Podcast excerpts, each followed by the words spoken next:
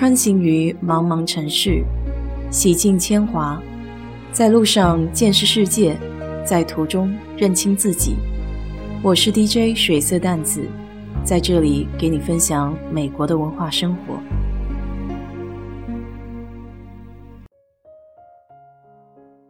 昨天晚上九点半，躺在床上，眼睛就睁不开了，感到非常的困乏。早上起来，明显感到左边的胳膊被打针的地方非常的酸胀，几乎动非常小的幅度都能明显感觉到异样。除此之外，就是该吃吃，该喝喝了，没有特别大的区别。艾米让我多运动可以缓解，我想起来的时候就会举举胳膊，估计过两天就自然而然好了。说起运动。跑步可能算是比较便捷的一种方式了，随时随地想跑就跑。原来在办公室上班的时候，我有些同事午餐时间会换上运动服，到办公室后面的大坝上面跑步。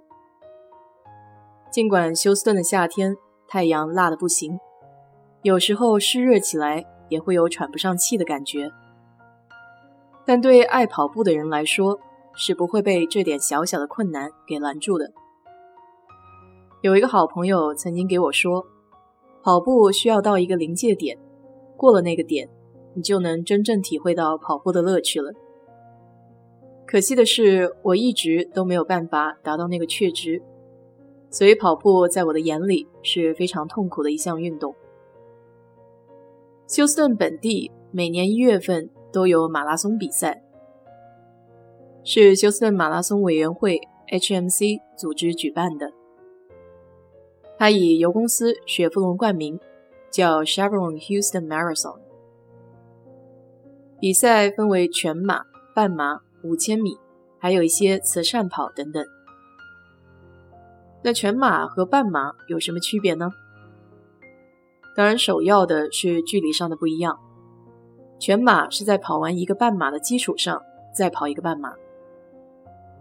这两者都是以接近或低于无氧确值的强度，持续一个小时以上的奔跑运动，也就是说，在有氧的状态下达到最大的运动强度。这就决定了它的功能特点类似，绝大部分是有氧代谢，只有少部分的无氧代谢。但全马的特点主要在于三十到三十五公里是身体代谢的一个极限点。超过这个点，很多跑步的人就可能产生代谢紊乱、氧化应激等反应。所以说，如果训练基础越不扎实，比赛时候配速越快，那么反应就会表现得越剧烈。同时，半马对无氧的要求更加高，所以这也是半马对速度和耐力有更高的要求。因此，可以这么说，半马和全马之间。隔了一座体能极限的大山。想想看，中学时候跑个八百米，我基本上就趴地上了。这什么马的，完全不敢想啊！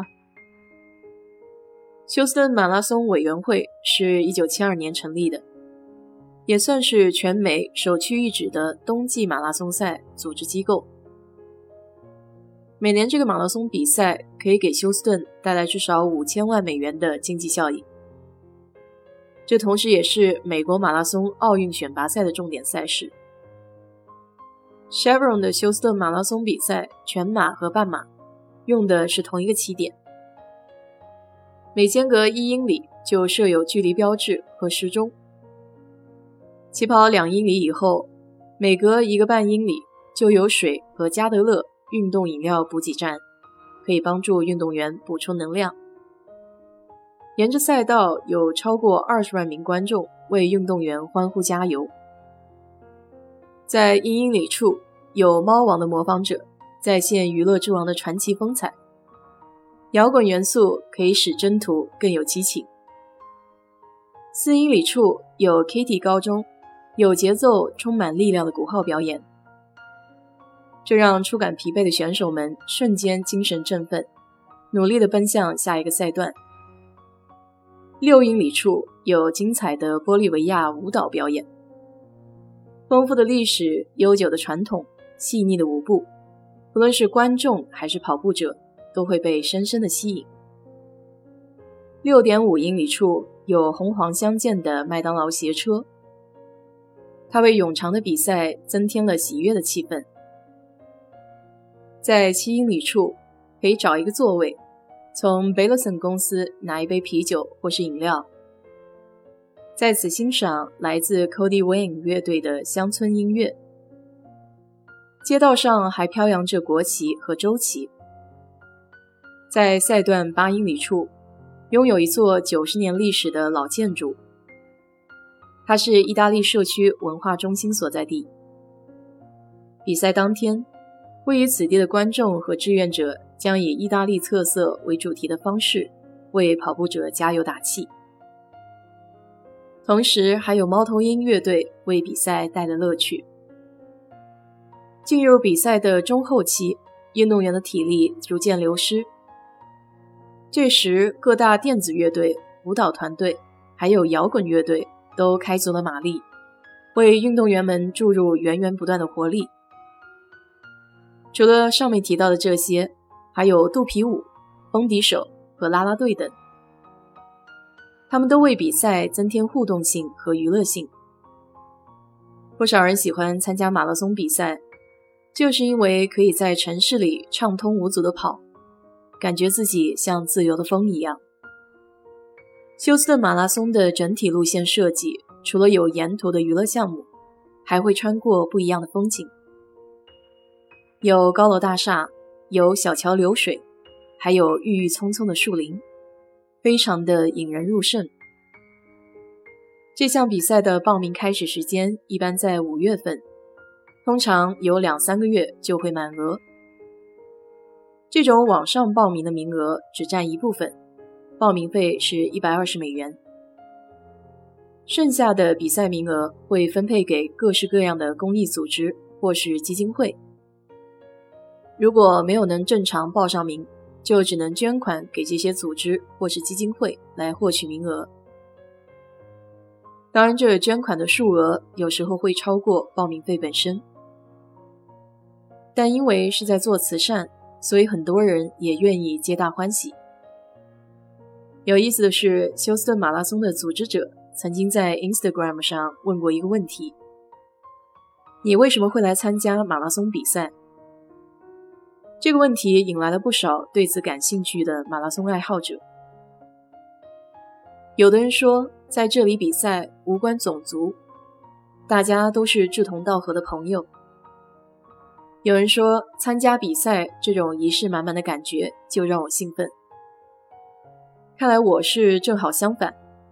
小时候最怕的就是跑步比赛站在开枪的那边，这样的情况下，我都会比别人慢半拍。